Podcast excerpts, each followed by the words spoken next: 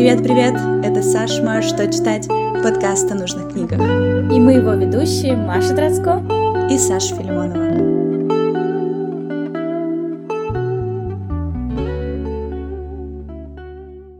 Привет, ребята! Мы рады приветствовать вас в нашем следующем выпуске. Сегодня поговорим про роман Донны Тарт «Щегол». В этом выпуске мы попробуем ответить на вопрос, интересно ли современная художественная литература, можно ли ее назвать классикой, станет ли она когда-нибудь классикой, в чем вообще ее ценность, и, возможно, все-таки стоит оставаться на какой-то научно-популярной литературе про саморазвитие, как очень многие сейчас делают. По традиции мы расскажем, почему мы выбрали именно эту книгу. На самом-то деле э, много где уже засветилась эта книга и в Инстаграм, и в других соцсетях, и поэтому, ну, обойти ее стороной было очень сложно.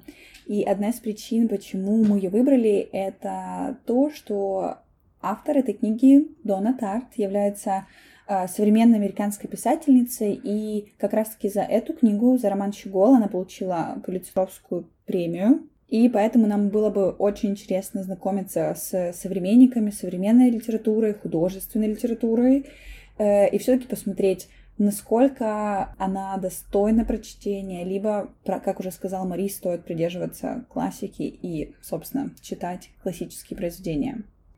Э, что касается автора, э, то Дона Тарт э, проживает в США, и ей на данный момент 56 лет. На счету у Доны Тарт всего лишь три романа, таких огромных, значительных, и несколько рассказов, разных очерков. Но самое основное внимание, конечно же, привлекают эти три. Последний из них как раз-таки «Щегол», о котором мы будем говорить сегодня в нашем подкасте. А также у нее есть очень интересный роман, который называется «Тайная история», которую, к примеру, она писала 10 лет. Эта книга тоже стала бестселлером, все экземпляры разошлись очень успешно, и до сих пор э, эта книга является одной из такой визитных карточек э, этого автора. Несмотря на то, что э, книга Щегол достаточно широко известна именно в литературных кругах, потому что получила эту известную премию, возможно, среди наших слушателей есть люди... Мы проводили, кстати, кстати, мы же проводили опрос, и очень много людей написали, что они не читали ее, поэтому мы решили немножечко краткое содержание все-таки рассказать. История необычная. История рассказывает э, жизнь о жизни э, Теодора Декера. Э, рассказано от первого лица, то есть это он пишет историю своей жизни. Уже с первых страниц на самом деле очень хочется узнать, что же случится, потому что он дает такой небольшой экскурс в теперешнее время, что с ним сейчас, и потом возвращается к самому истоку истории, что было с ним в детстве. В детстве с ним случилась э, ужасная вещь. Так случилось, что он и его мама оказались жертвами э, теракта в одном из нью-йоркских музеев, и как результат этого теракта мама его умирает, он чудеснейшим образом остается живым и знакомится в, буквально в последние минуты жизни с одним пожилым человеком, который указывает ему уже в своих каких-то предсмертных агониях на картину, в этом зале, где они находились. Э, эта картина как раз называется «Щегол». Э, здесь нужно отметить, сказать, что это очень символично, что и сама книга так называется, и картина подобрана тоже неспроста.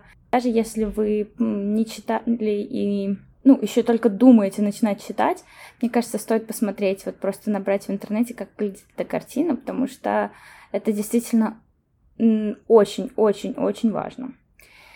Возвращаясь к истории, э, с момента того, как мать умирает, у Теодора происходит просто невероятное количество событий. Э, он эм, закрывается немножечко в себе, но жизнь его метает, то есть не остается на одном месте. Э, там происходит Просто мне казалось, за каждым перелистом страницы какое-то какое новое событие. Это очень интересно с точки зрения того, что интересно читать. То есть книга динамичная. Хотя я, конечно, слышала, что некоторым людям было очень много описаний внутри. Я не знаю, вот как для тебя, Саша, были ли у тебя описания лишними? Э, на самом-то деле, вот в начале книги, где описываются все подробности этого теракта, этой катастрофы, я э, читала с большим переживанием, потому что у меня на самом-то деле очень сильно поглотили эти куски э, описания всех событий, эмоций э, и прочих э, вещей, да, которые происходили с этим мальчиком в, в это время. И я не могу сказать, что это было лишним. Наоборот, вначале это тебе помогает погрузиться в эту историю полноценно. И я бы, я бы не сказала, что это было лишним. Абсолютно нет. Э, возможно, немножечко позже, когда э, мы уже где-то находимся на середине романа, мы понимаем, что книга реально-то огромная, и ты вроде как уже читаешь э, эти мысли, его описание, его какие-то размышления, и порой тебе иногда многовато. Мне, по крайней мере, было так. И хотелось как-то перепрыгнуть и сказать, окей, окей, я уже понял, но что, что будет дальше? Как, как же там было дальше? Расскажи мне, давай ехать дальше. Эм, но для начала это было очень нужно, чтобы понять вообще отношение этого молодого мальчика к этой катастрофе, как он это видел, как он это переживал. И как раз-таки человеку, который, к счастью, скажем так, да, никогда не сталкивался с чем-то подобным, ему это может помочь полностью понять э, эмоциональное и какое-то такое психическое даже состояние этого парня на тот момент. Да, что касается вообще его состояния внутреннего э, и вообще какие действия он делает, э, мне кажется, да, описания очень сильно помогают погрузиться, помогают отойти в какие-то моменты, возможно, от осуждений, потому что в этой книге, нужно сказать об этом, э, очень много наркотиков. То есть Теодор принимает, Теодор принимает их э, очень часто, какие-то таблетки постоянно. Все началось еще в детстве, и он также очень часто выпивает. Он вроде бы как старается держать себя в рамках, он не дает себе там пересесть на какие-то жесткие наркотики, то есть он только на вот этих каких-то, наверное, галлюциногенных э, веществах. Я просто очень плохо разбираюсь, что, кстати, удивительно, потому что, ну, не удивительно, что я плохо разбираюсь, а удивительно, что Дона Тарт очень четко э, пишет название этих таблеток, что они, какая, как влияет на организм. То есть видно, что она очень много времени провела, ну, занимаясь исследованием, я надеюсь, а не просто попробовала там и все знала, знаешь. Ну, нет, не похоже на это, ладно, шутки в сторону. Вот, э, параллельно это видно на самом деле не только в моменте каких-то описаний веществ, вообще в любых других деталях. Если она, например, э, говорит, э, у нее там есть персонаж, один из главных персонажей, он э, из Украины, и он часто говорит на украинском и на русском, там она действительно брала эти слова, писала их. У меня в книге, в моей версии, они были вот именно... Транслитерации написаны. Да, да, да. Угу. Вот, и, и это было очень интересно, потому что видно, что ее это интересует, что это не просто как-то по верхам вот так схвачено, то есть это глубокий анализ, и это делает, конечно, книгу еще более многогранной и интересной. Э, продолжая, возвращаясь к, вообще э, к самой истории, к самой сути, нужно отметить, что да, картина, которую э, Тео еще ребенком забирает из музея, он никому не рассказывает об этом. И здесь у него как бы уже первый э, такой важный выбор стоит в жизни, рассказать ли кому-то, поделиться ли с кем-то этой картиной или нет. Здесь, конечно, можно поразмышлять, почему он все-таки этого не делает, почему он не говорит. Э, можно, конечно, в негатив уходить и говорить, что он весь такой не знаю, жадный или mm-hmm. думает потом ее продать Скрытный, или еще да, что-то. Да, мы не знаем, потому что мы вначале все-таки не до конца понимаем его характера, его сердце, что, что им движет. Но под конец я, в принципе, думаю, что все закручено на том, что это была его связь с мамой. Это последняя картина, возле которой они вместе с ней стояли, а он очень-очень трепетно к ней относится, к маме. И поэтому, мне кажется, он таким образом не хотел ее отпускать из своей жизни. Ну, это такое мое впечатление. Угу. Ну да, видишь, это такой, знаешь, хороший символ для него, который он несет э, вообще сквозь свою жизнь, да и сквозь всю книгу. Это, конечно да. же, э, картина проходит. Да. В общем, событий в, э, в книге очень много, они порой очень неожиданные, как бы задний план всегда меняется, что-то происходит, но неизменным остается то, что история рассказана от самого Тео, то есть она поэтому, конечно, приправлена всеми его, всевозможными его чувствами. И если так вот говорить, какой, какой твой любимый момент в книге? Вот поговорим о деталях. Э, я бы сказала, что мой любимый момент это как раз-таки начало книги, потому что, во-первых, э, до самой до самой трагедии автор э, очень классно описывает Нью-Йорк, и я прямо читала с наслаждением все эти эм, описания улиц, каких-то закоулков, это прям было очень здорово. Поэтому я могу сказать, что я очень сильно эм, насладилась началом, да, и вот ситуацией, когда происходит взрыв, как это все описано. И я насладилась в том плане, что автору удалось просто на миллион процентов перенести меня в эту ситуацию, и я каждый раз, э, когда бралась за чтение, очень переживала, как будто, ну, правда, это происходит там ситуация чуть ли не со мной и чуть ли не с каким-то моим близким человеком, потому что автору очень сильно удалось перенести меня вовнутрь, да, в этот мир, погрузить меня, и я вот была частью тоже этого мира. Поэтому я могу сказать, что вот это вот э, мастерство, оно очень редкое, поэтому я бы сказала, вот начало было для меня самым классным куском, где я прям перенеслась полностью, полностью в саму книгу и в эту историю. А у тебя какой?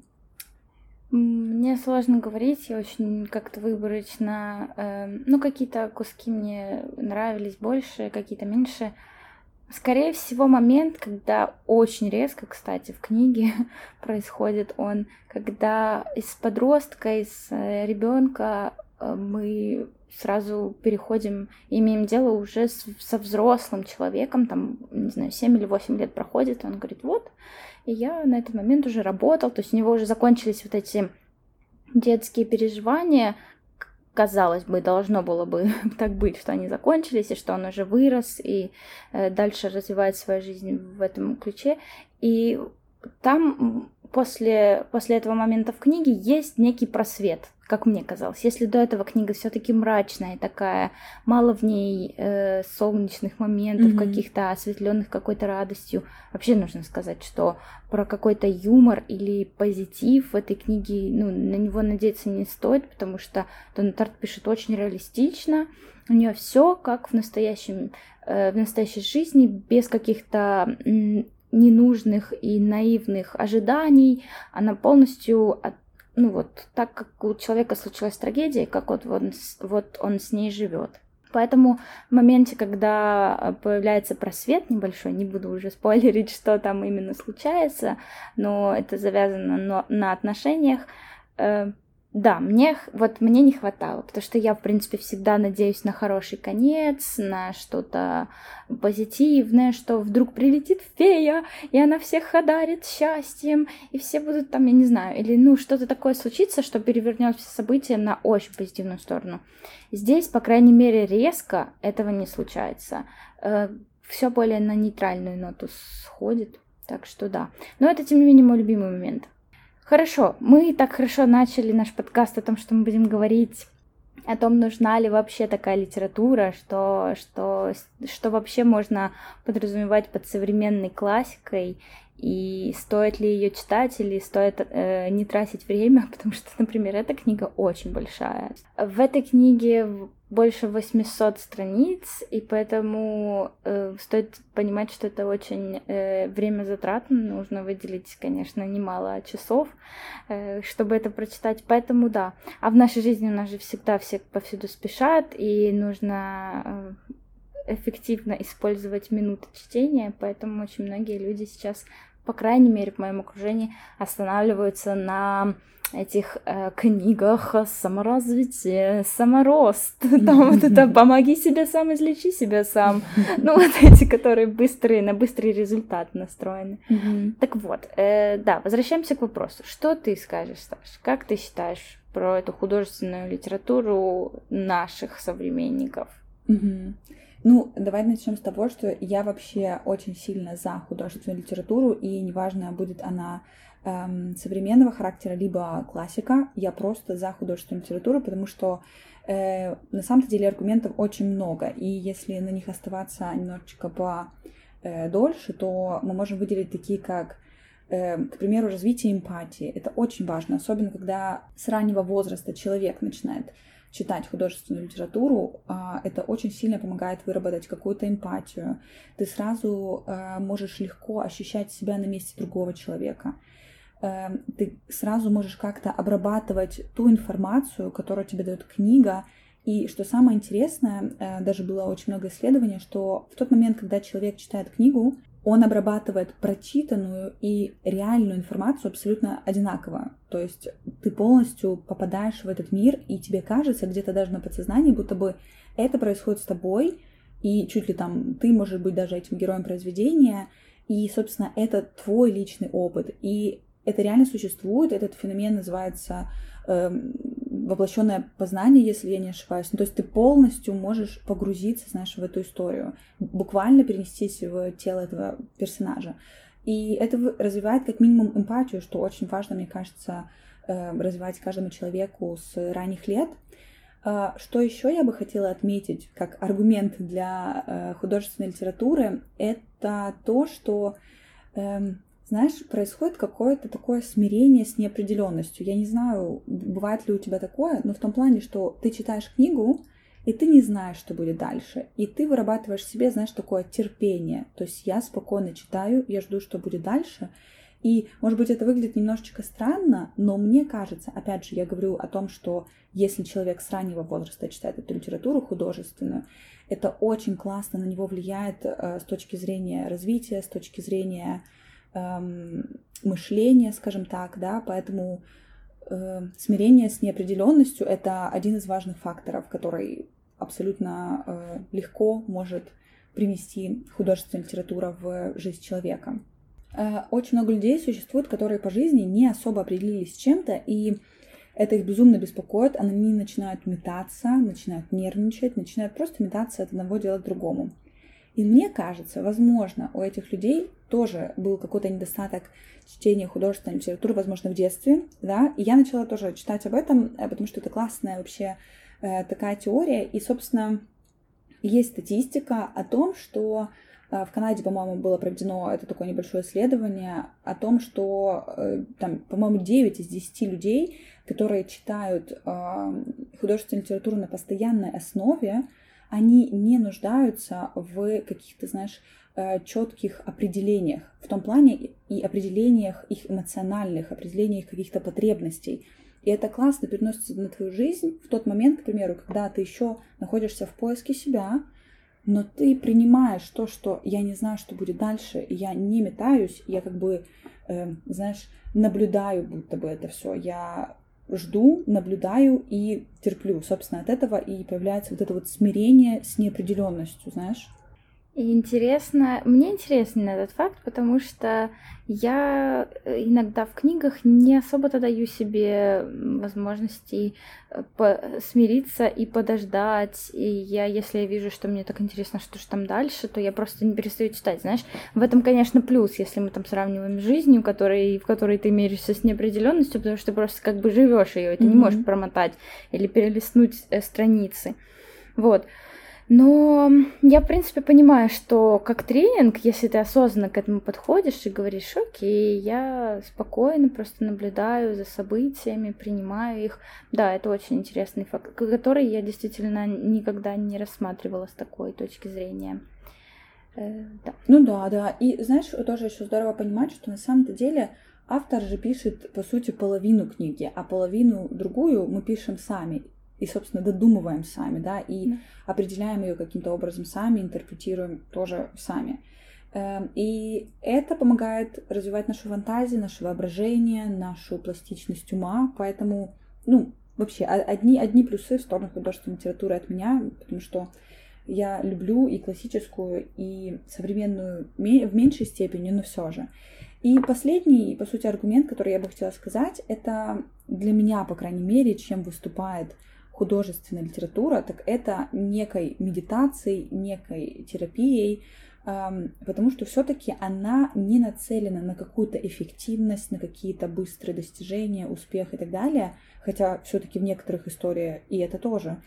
Она больше про какое-то осмысление, переживание эмоций, про глубину, про то, что ты должен изучать себя сам посредством книги. Тоже это один из вариантов.